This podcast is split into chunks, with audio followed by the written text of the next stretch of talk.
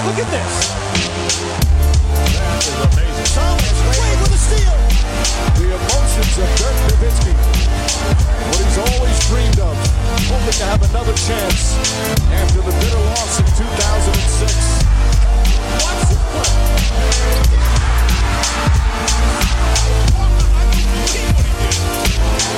That is amazing. Hallo und willkommen zu Gut Next, dem deutschen Basketball-Podcast im Internet. Mein Name ist André Vogt und ich begrüße euch zu einer neuen Folge unseres kleinen, aber feinen Basketball-Hörspiels. Heute mit der Rapid Reaction Nummer 27 am 10. September 2020. Und die wird präsentiert von Planet Basketball und Planet Basketball 2, den beiden Büchern, die Jan Hieronym und ich geschrieben haben. Zwei Riesenkapitel Our History, Basketball in Deutschland, unter anderem mit den Worten von Dirk Nowitzki. Alle großen Stars sind dabei, große Sorgenkinder sind dabei, unter anderem Gilbert Arenas, der heute nochmal an anderer Stelle eine Rolle spielen wird. Und mittlerweile wisst ihr, wie es läuft, äh, planetbasketball.de, da gibt's die beiden Bücher, je 20 Seiten. Nee, nicht 20 Seiten, 20 Euro, 512 Seiten. Andersrum wär's besser für uns, wenn wir ehrlich sind. So rein finanziell gesehen, aber für euch ist besser 512 Seiten, 20 Euro jeweils, wenn ihr eine Widmung haben wollt, info at basketballnerds.de da den Wunsch bitte hinschicken, nicht woanders irgendwie, äh, irgendwelche, keine Ahnung, Instagram äh, Direct Messages wie reinsliden bei mir, weil äh, wenn das beim Jan landet, dann ist das in den richtigen Händen. Der ist da viel gewissenhafter als ich, was sowas angeht, mit Mails checken. Ähm, dann kommt's auch an und dann, dann kriegt ihr auch eine Widmung rein. Ansonsten fangen wir an mit den News der Woche. Und äh, da hat sich ein einer zu Wort gemeldet, der vielleicht jetzt gar nicht mehr so im Blickpunkt steht, Kevin Garnett. Zuletzt er als Schauspieler ähm, auch für Aufsehen gesorgt äh, auf Netflix. Jetzt hat er ja mit der New York Daily News gesprochen und hat sich mal gegenüber seinem ehemaligen Team geäußert. Äh, und die Älteren werden sich erinnern, er hat auch mal bei den Brooklyn Nets gespielt. Und äh, da hat er natürlich geguckt, okay, wen haben die eigentlich so, wen könnten die nochmal gebrauchen? Und er meinte, ja, also ich glaube, um den nächsten Schritt zu machen, brauchen die so einen Shooting Guard, der vorne scored und ähm, hat dann zwei Namen auch genannt, die von Bradley Beal und von Zach Levine. Okay, Bradley Beal das ist ein Name, der wahrscheinlich überall auf dem Zettel steht bei Teams, die sich verstärken wollen. Denke ich, ist aber relativ unrealistisch. Ich sehe nicht, dass die Nets so diese Godfather Offer, wie es so schön heißt, äh, machen können, um den wirklich loszueisen. Denn ich glaube, bei den Wizards, so wie John Wall angeblich aussieht, Moritz Wagner hat da ja auch hier an dieser Stelle drüber gesprochen vor ein paar Monaten. Ich glaube, die wollen nächstes Jahr probieren, was kriegen sie mit Beal und Wall zusammen hin. Und dann kann man immer noch schauen, ne, wie es weitergeht, zumal man ja auch jetzt noch eine Menge Zeit hat oder Wall eine Menge Zeit hat, um sich nochmal fit zu machen, noch weiter fit zu machen. Und ich, ich denke, die Wizards sind mit diesem Backcourt ja, erstmal gut beraten und wie gesagt, den muss man ja sowieso bezahlen, also Wall noch ein paar Jahre. Warum also jetzt dann den Beal wegschicken? Erstmal schauen, ob's läuft und dann guckt man weiter. Levine ist natürlich ein interessanter Name, weil man einfach nicht weiß, zumindest wissen wir es nicht, was Arturas Kanishovas, der neue General Manager der Bulls von Levine hält. Also sucht einen neuen Trainer. Was hält eigentlich der neue Trainer dann von Zach Levine? Das muss man mal abwarten. Der hat natürlich, also Levine, vergangene Saison gute Zahlen aufgelegt. Manche dürften argumentieren, das sind leere Zahlen gewesen. Ja, kann man sicherlich so sehen. Da braucht man nicht allzu viel Fantasie für. Kriegt aber auch eine gute Stange Geld eben für Zahlen, die vielleicht ein bisschen streitbar sind. Und ich kann mir nicht wirklich vorstellen, dass Zach Levine die, die Antwort ist dann neben Irving und Durant. Also ich glaube, du brauchst ja eher jemanden, der defensiv ein bisschen beschlagen ist. Und ich frage mich auch, ob Levine, wenn er den Ball dann nicht so oft in der Hand hat, wie er jetzt es halt in Chicago natürlich tut, ob er dann noch so ein Spieler ist, der dann den Unterschied machen kann. Wobei man auch ganz klar sagen muss, ob er ein Spieler ist, der den Unterschied machen kann, das lässt sich trefflich diskutieren und sicherlich auch vor allem auf der negativen Seite dieser Diskussion. Also Levine sehe ich da eigentlich eher nicht als jemanden, den man da unbedingt braucht. Aber man darf gespannt sein. Ähm, ich weiß nicht, wie nah KG da an den, den Netz dran ist, aber dass die Verstärkung suchen, das ist, glaube ich, klar. Obwohl ich heute auch gelesen habe, dass Joe Harris äh, wohl, dessen Zukunft natürlich nicht klar ist als Free Agent, jetzt mit der Ankunft von Steve Nash wohl wieder bessere Karten hat. Warten wir mal ab. Die, die Nets werden auf jeden Fall ein Team sein, was, wann immer die Free Agency beginnt, da kommen wir gleich noch zu, hm, was da, glaube ich, sehr, sehr aktiv sein wird. Janis Antetokounmpo ist auf dem Feld momentan nicht mehr aktiv.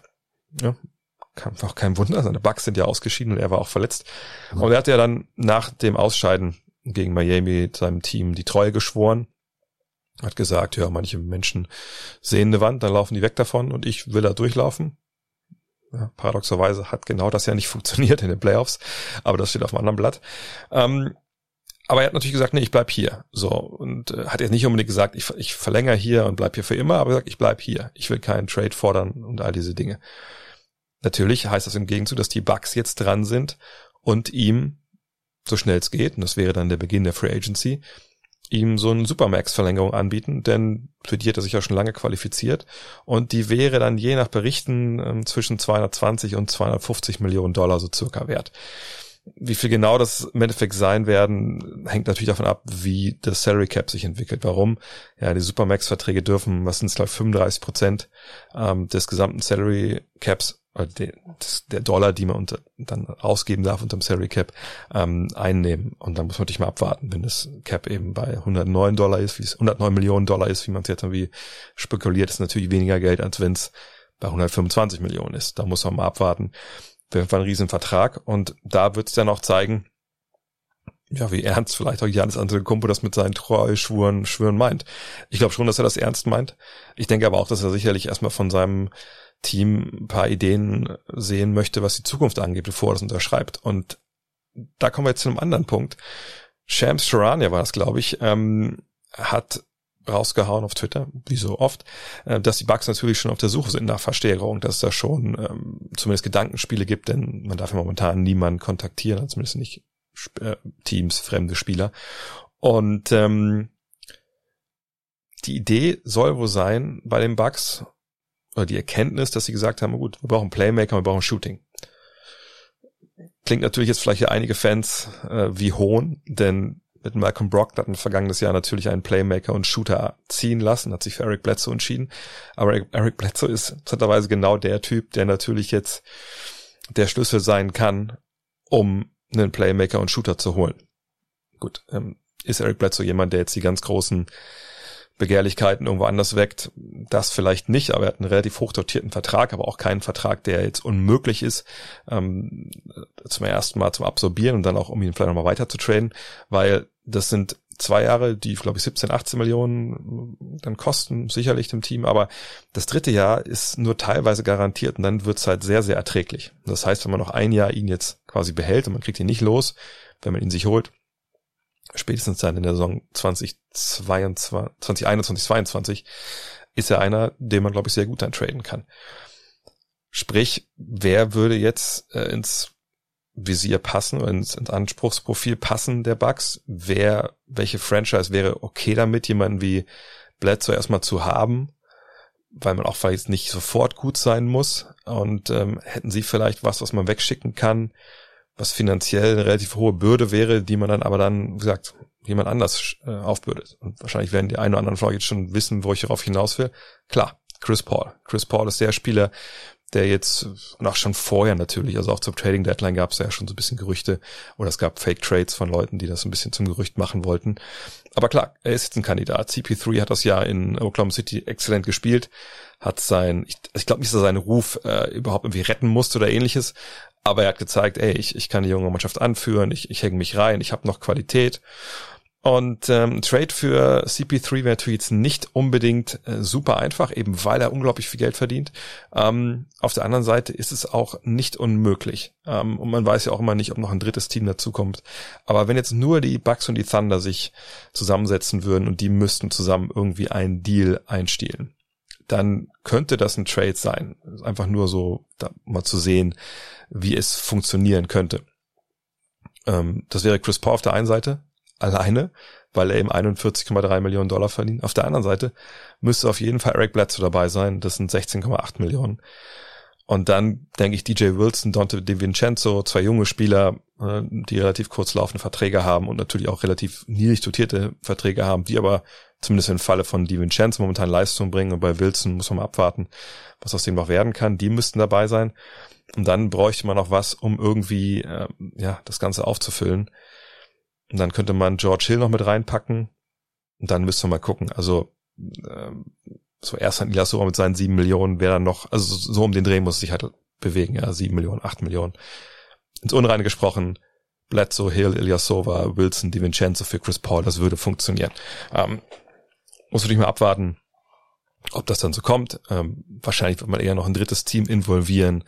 Ähm, First-Round-Picks von den Bucks, ja, mal schauen. Also kann man natürlich reinpacken, aber wenn man davon ausgeht, dass die dann Jahr für Jahr oder die nächsten zwei drei Jahre auf jeden Fall äh, mit oben mit dabei sind, dann sind diese Picks natürlich relativ wenig wert. Ähm, allerdings würden die Thunder sicherlich ein, zwei, vielleicht auch einen ersteren Pick dann gerne nehmen, einfach um einen zu haben. Allerdings frage ich mich, wie viel die, die Bucks da überhaupt dann abgeben müssten an Picks, weil die Thunder natürlich heilfroh sind, wenn sie Chris Paul loswerden. Ähm, dafür ja, paar Spieler haben, die vielleicht auch direkt entlassen wieder, aber auch ein paar Spieler haben, die sie vielleicht wieder zusammenpacken können, andere Trades. Muss man mal abwarten. Auf jeden Fall ist das nicht unmöglich. Das ist ein Deal, der sicherlich auch diskutiert werden wird ähm, in den kommenden Wochen und Monaten, je nachdem, ähm, wann es eben dann losgeht. Und da kommen wir gleich zur nächsten Meldung, denn wann fängt denn die Saison 2020, 2021 denn endlich an? Und wann fängt die Free Agency an, wenn die Draft etc. pp. Auch da hat äh, Shams Charania was zitiert aus einem ähm, Call oder einem Memo, äh, was an die Governors, sie heißen ja nicht mehr Owner in den USA, also die Besitzer der Franchises, äh, was da drin stand. Und da wurde wohl gesagt, okay, also die neue Saison wird nicht vor Weihnachten beginnen. Nicht vor Weihnachten 2020. Ich glaube, also muss ich nicht dazu sagen, aber vielleicht in diesen Tagen ist es doch eine Info, die es braucht. Ähm, und es kann auch gut sein, dass, dass der Start sogar bis März verschoben wird. Also das ist auch, das ist natürlich ein sehr extremes Szenario, aber auch das wurde wohl mal diskutiert.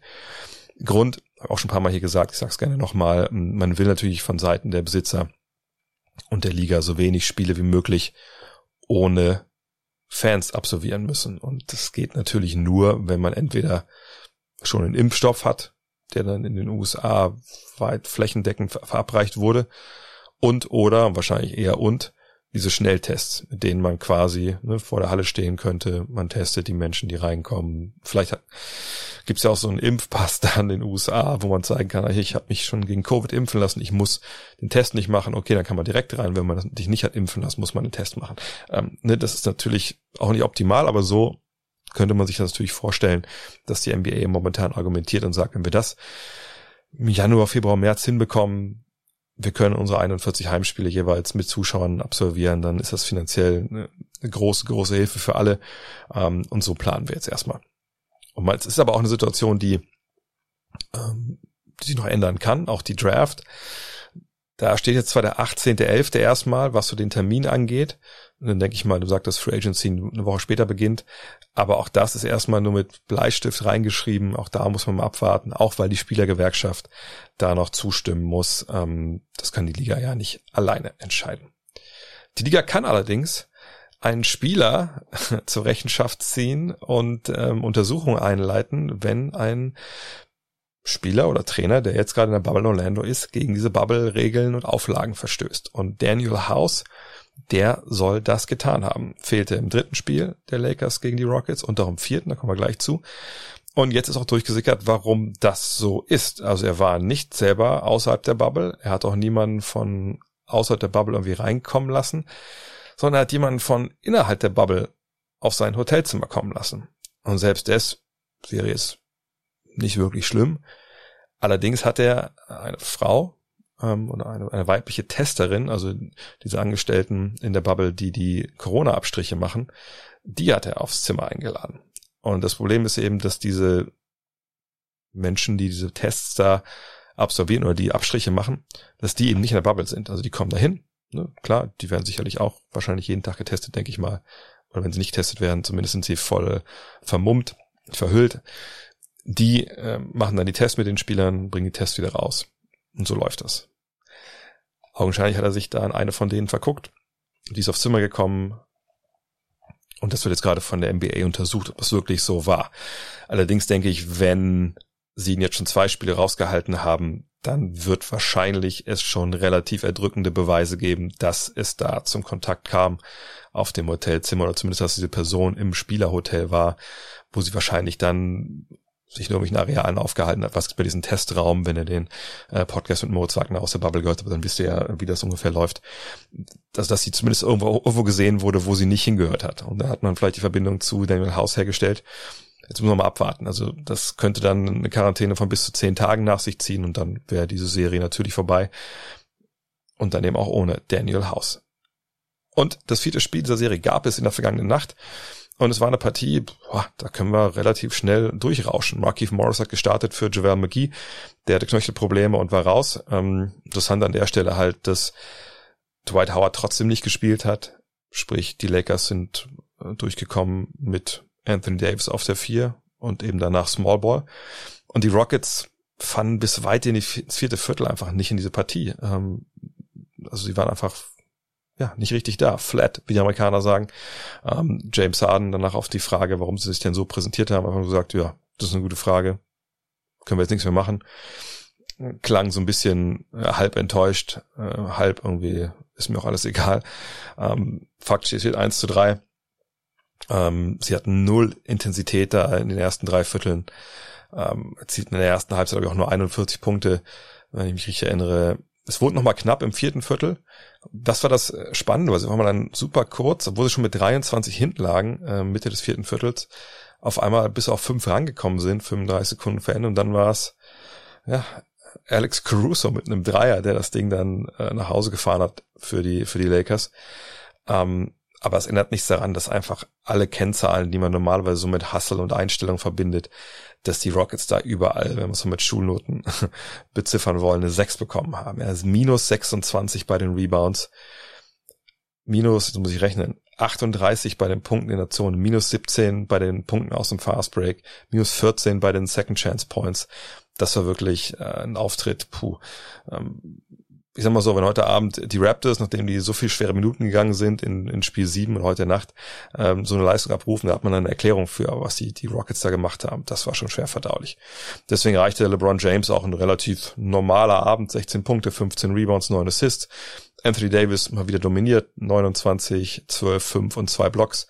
Rondo war auch, ja, Playoff Rondo, kann man glaube ich schon sagen. 11 Punkte, 10 Rebounds, 8 Assists, 2 Steals.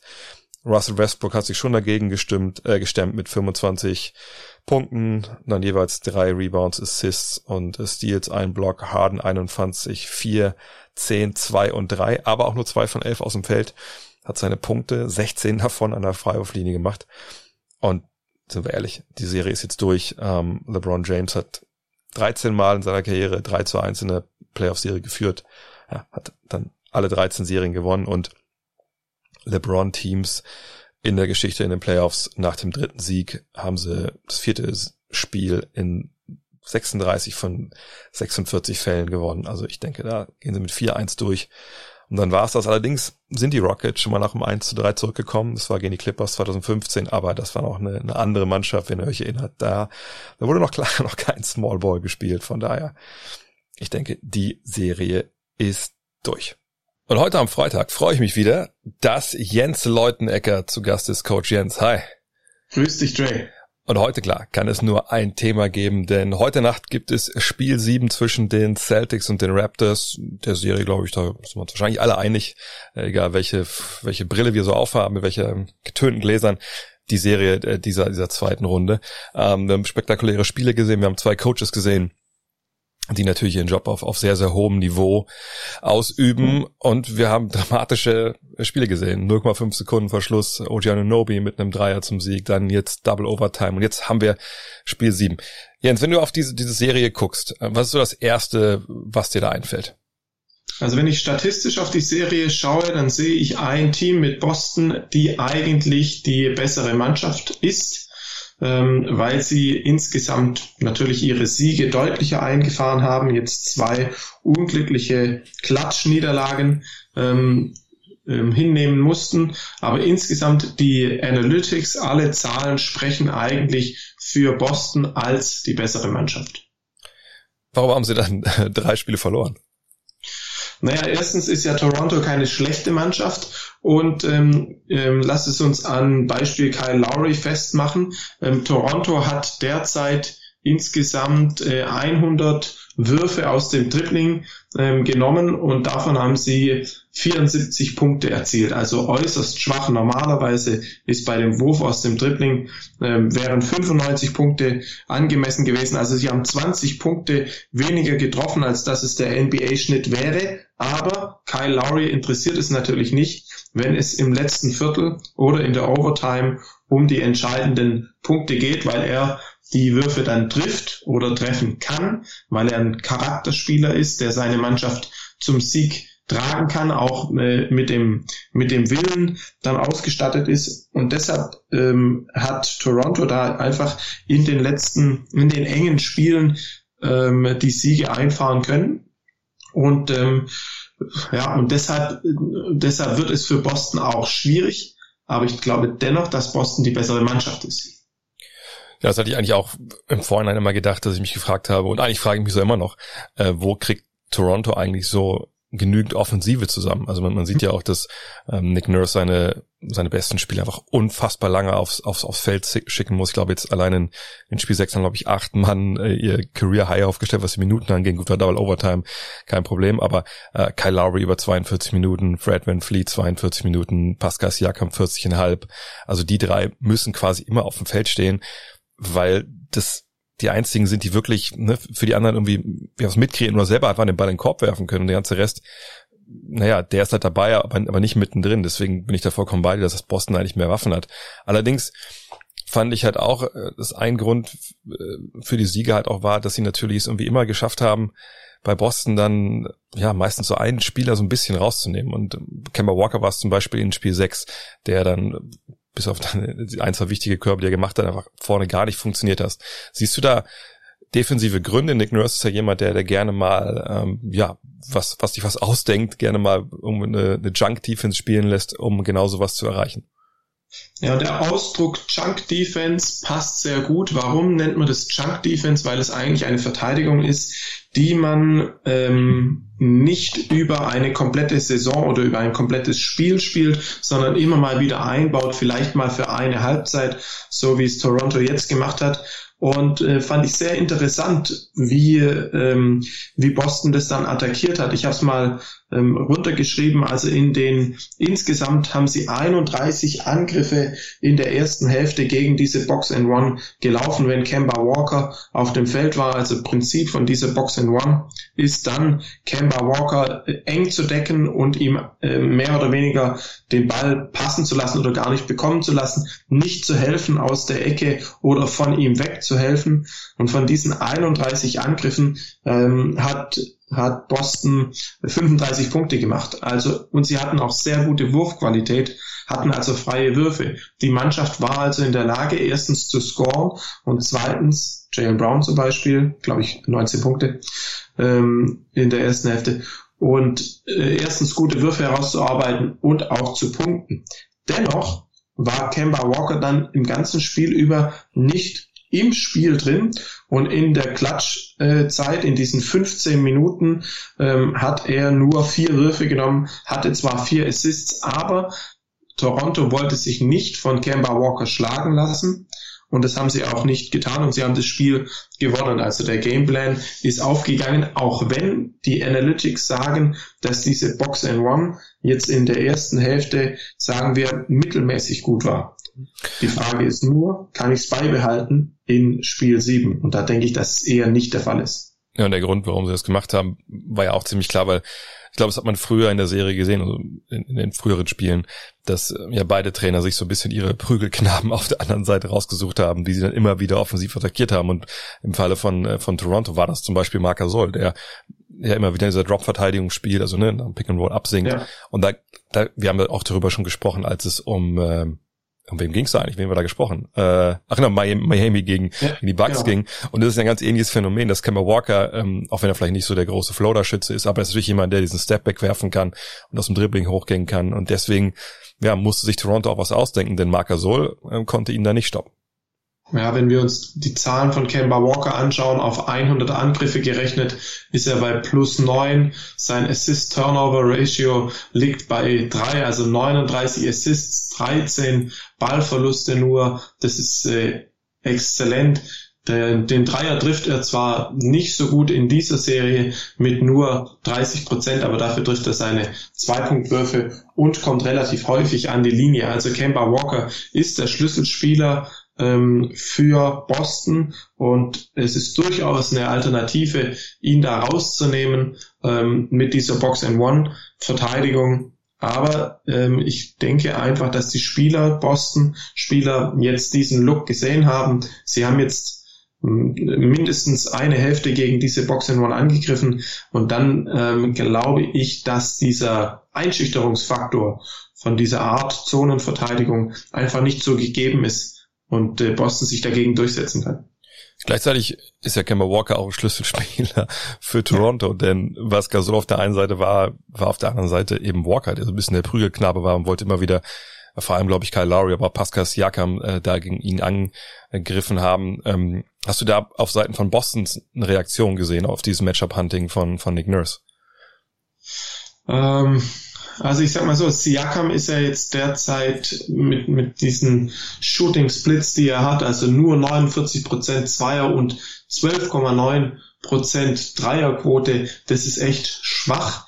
Ähm, ich glaube, es geht, es wird, beide Coaches sind äh, Play Calling Coaches, also ähm, Trainer, die über ein relativ großes Playbook verfü verfügen und immer wieder Adjustments reinwerfen. Da gibt's andere Trainer, wie zum Beispiel Mike D'Antoni oder Budenholzer, wie wir es angesprochen haben, die äh, sie werden nicht äh, ein Play nach dem anderen ansagen. Und natürlich wird sich Nick Nurse immer wieder jetzt Sets oder Situationen herausarbeiten, wie er Walker attackieren kann.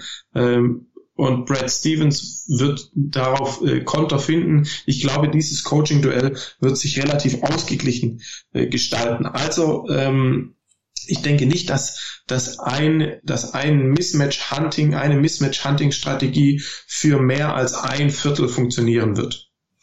Was erwartest du denn für, für Spiel 7? Weil ich meine, klar, wenn man schon sechsmal gegeneinander gespielt hat, dann gibt es da ja eigentlich keine wirklichen Geheimnisse, zumal man sich ja auch während der regulären Saison schon gesehen hat.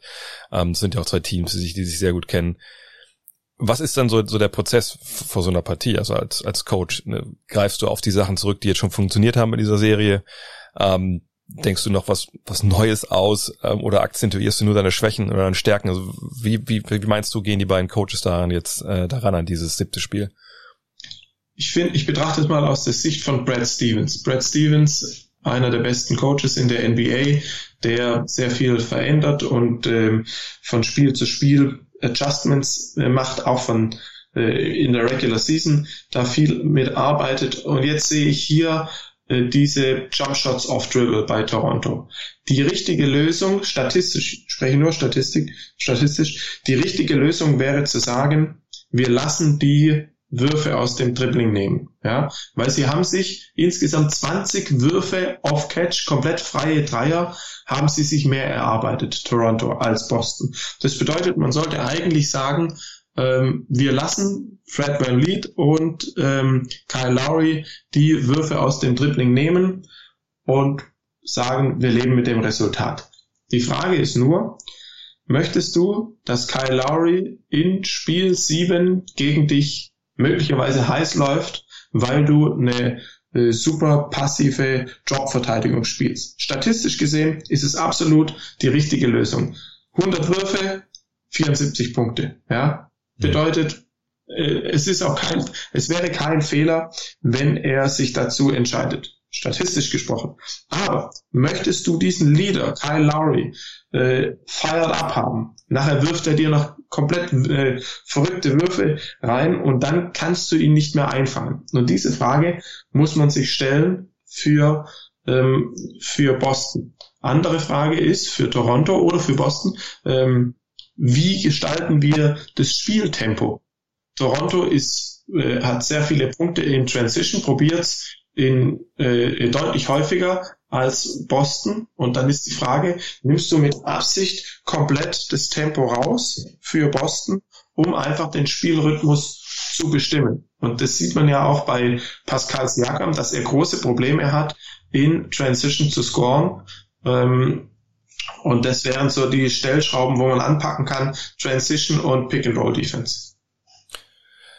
Was glaubst du, äh, oder wie groß ist dieser Einfluss von, von diesem Spiel 6, gerade von Seiten Torontos, mit diesen schweren, schweren Minuten, die die Jungs da gegangen sind? Und das war nicht das erste Mal, sondern sie haben ja eigentlich quasi seit Spiel 2, 3, äh, sind die ja immer über 40 Minuten. Mit, mit dieser Frequenz, die wir jetzt haben, sicherlich. Es gibt kein, ähm, keine, keine Reisen, wir sind alle in, immer in ihrem gleichen Hotel, aber du spielst eben jeden zweiten Tag, ähm, du hast vielleicht nicht, nicht die Top-Regenerationsmöglichkeiten, die du normalerweise hast. Ähm, wirkt sich das aus auf Seiten Toronto, dass einfach vielleicht wirklich die, die Beine einfach dann leer sind jetzt im siebten Spiel? Wir haben auf Torontos Seite vier Spieler, die über 230 Minuten in den letzten Tagen gespielt haben. Ähm, ich sehe hier Lowry 42 Minuten im Schnitt, Pascal Siakam 40, Brandon Van Vliet 42, Anonobi 38. Ich denke, das ist auch, wenn es keine ähm, Reisebelastung gibt, es ist eine große Belastung für die Spieler.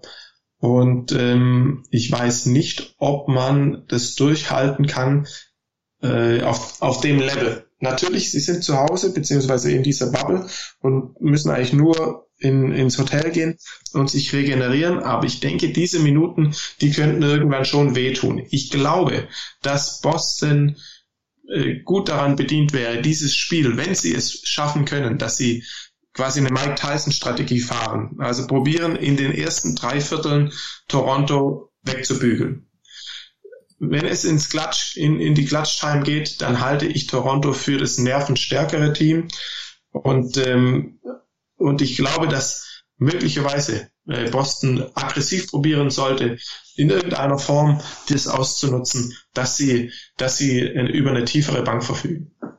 Also wahrscheinlich würde es dann bedeuten, nochmal klar, das Tempo hochhalten, äh, versuchen äh, schnell zu attackieren. Bin ja auch bei dir, auch gerade weil durch Toronto im Halbfeld defensiv das natürlich gut macht. Ne? Da haben sie die Varianten und ich glaube auch, also ich, ich, wenn ich auch mal vorausblicke jetzt, ich, ich kann mir ganz schwer vorstellen, dass, dass Toronto dieses Spiel gewinnt, es sei denn, Boston hat wirklich, ja, hat, verliert die Nerven. Also außer die wirklich, die sind nicht, nicht, nicht für Spiel 7 schon gemacht jetzt, weil sie relativ jung sind, aber das, das kann ich mir eigentlich auch nicht vorstellen. Ich denke wirklich, dass diese Mannschaft einfach offensiv klar besser ist, ähm, defensiv ungefähr auf dem gleichen Niveau.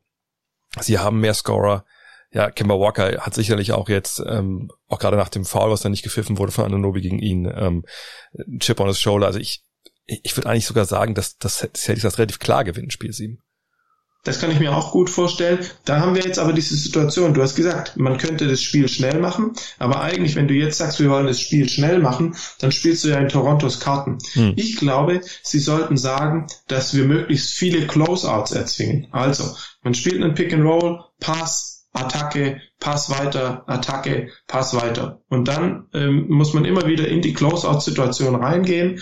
Und das kann auch schon richtig Körner kosten. Also ich glaube, ähm, Boston sollte möglichst lange Angriffe spielen um Toronto zu belasten und dann auch, wenn sie die langen Angriffe gespielt haben, möglicherweise zum offensiven Brett gehen, um die Transition zu stoppen. Also häufig ist es so, dass wenn du, wenn du aggressiv zum offensiven Brett gehst, dass die Spieler dann erstmal den Rebound sichern und nicht sofort den Ball pushen. Das könnte eine Möglichkeit sein, dass man lange Angriffe und ein aggressives Offensiv-Rebound-Verhalten hat. Gerade bei der Box in One hatten sie lass mich kurz zählen, eins, zwei, drei, vier, fünf, sieben Offensiv-Rebounds in der ersten Hälfte über diese Box in One. Ich glaube, das könnte ein Weg sein, wie man Toronto attackieren könnte und dieses körperliche, diese körperliche Belastung ausnutzen könnte. Du hast ja immer einen Blick auf, auf die Quoten etc. Gibt es da irgendwas, äh, was dir auffällt? Irgendwas, wo du sagen würdest, ah, da lohnt sich vielleicht äh, eine kleine Investition? Ich denke, dass man auf jeden Fall auf äh, Boston wetten kann. Ich schaue noch mal ganz kurz, was die, was der Split ist. Boston minus 2,5 halte ich für eine, für eine gute Quote. Ich glaube, dass eine Handicap-Wette für die erste Hälfte Boston minus 1, ich denke, dass Boston die erste Hälfte gewinnen wird. Ähm, das halte ich für eine gute Wette. Hm, Sieg Boston ist jetzt hier nur bei 1,74. Das wäre mir vielleicht ein Ticken zu wenig. Äh, ich würde Handicap erste Hälfte gehen und möglicherweise Handicap Sieg für Boston. Weil wenn Boston das Spiel gewinnt, glaube ich, dass es einen, ein größerer Sieg wird als äh, nur mit zwei Punkten. Wo liegt denn das Over an? Aber das ist ja auch immer so traditionell Spiel 7, haben wir glaube ich jetzt in der Bubble auch gesehen, äh, fallen ja eher weniger Körbe. Over-Under liegt bei 203,5. Ja, okay. Ist aber, ist aber immer super schwierig vorauszusehen. Also ich äh, ich tue mich da schwer, ähm, einen Over-Under zu tippen, weil ähm, der Charakter des Spiels entscheidet häufig übers Over und Under. Ja. Und den Charakter des Spiels zu bestimmen, das ist äh, deutlich schwieriger als die Leistungsstärke der Mannschaft zu bestimmen. Also äh, da sehe ich, da sehe ich immer Schwierigkeiten, das jetzt ähm, genau zu titulieren. Dann warten wir es ab. Ähm, heute Nacht ist es ja dann soweit. Äh, Spiel 7. Jens, dann würde ich sagen, wir sprechen nächste Woche wieder. Mal gucken. Dann sind wir, wir schon in den Conference Finals. Äh, mal gucken, über was wir da dann sprechen. Super, alles klar. Dre, bis dann. Und dann kommen wir doch noch zu den Programmhinweisen. Heute Nacht wieder zwei Spiele. 0.30 Uhr, dann Clippers gegen Nuggets. Da gibt es Spiel 5, LA führt 3 zu 1. Auch da dünkt mir eigentlich, dass das jetzt das war, dass es in, in fünf Spielen durch ist. Allerdings, die Clippers schaffen sich dann wirklich mal zwei, drei Partien am Stück gut zu spielen. Bin sehr gespannt. Ähm, die Nuggets haben natürlich auch schon in der Runde davor gezeigt, dass sie noch dran glauben, auch wenn sie recht klar zurückliegen. Bin vor allem gespannt, was mit Michael Porter Jr. passiert mit seiner Spielzeit. Weil gestern ja darüber gesprochen hat, sich kritisch geäußert gegenüber der Verteilung der Wurfgelegenheiten. Da war er nicht ganz mit zufrieden mit. Mal gucken, wie das Coach Mike Malone sieht, ob er ihm das nachträgt. Und dann um drei Uhr und das dann beide Zone, wenn ich richtig informiert bin, Celtics gegen Raptors, Spiel sieben. Habt ihr eben alles zugehört, was ihr wissen müsst. Könnt euch darauf freuen. Vielleicht zum Frühstück einschalten, wenn ihr ganz früh frühstücken wollt. Ansonsten lohnt sich sicherlich, das Ganze auch live zu sehen. Google des Tages hatte ich eingangs schon mal äh, geteasert, um wen es geht. Gilbert Arenas, die Älteren kennen den noch, und dann Ridiculous. Kommt ihr direkt zu einem Artikel, da steht eine 16 noch vorne dran in der Headline, dann wisst ihr genau, worum es geht. Einfach reinklicken, geht relativ fix, aber ist halt, ist nice, ist geil. Hat man, hat man was zu lachen auf jeden Fall.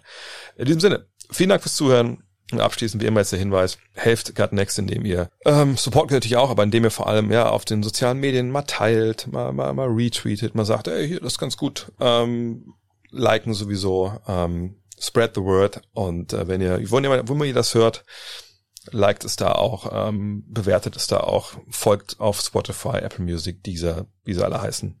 Hilft der Sache, wäre cool. Ansonsten noch der Programmhinweis, Fragen Freitag ist zwar heute, aber die Antwort Samstag ist natürlich dann erst morgen. Also gerne heute die Fragen reinstellen. Den Post mache ich gleich äh, bei Twitter, bei Facebook etc. und bei Instagram. Und dann gibt's morgen den Fragen-Podcast. Und nächste Woche dann geht es los mit dem Divisions-Podcast. Ja, wo gehen die Teams hin oder wie gehen die Teams in die Offseason, die jetzt ausgeschieden sind. Es gibt wieder Rap Direction, es gibt wieder Fragen-Podcast, all die guten Sachen. In diesem Sinne, euch ein wunderbares Wochenende. Viel Spaß heute Abend mit den Games und ähm, bis dann. Look at this.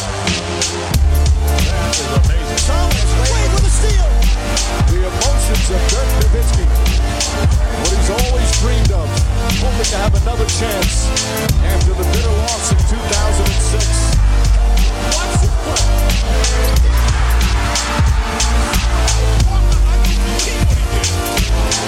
That is amazing.